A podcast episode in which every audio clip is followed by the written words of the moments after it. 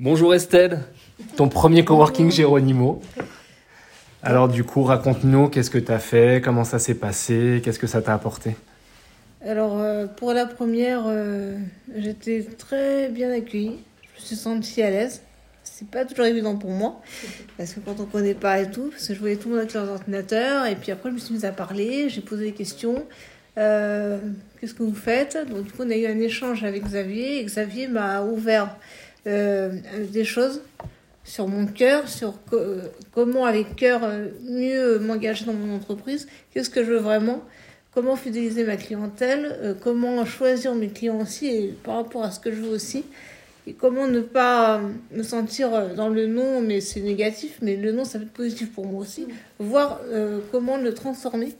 Il y a des choses à, à voir pour euh, la nouvelle année, donc euh, des choses à mettre en place et, et apprendre aussi à gérer les émotions. Et...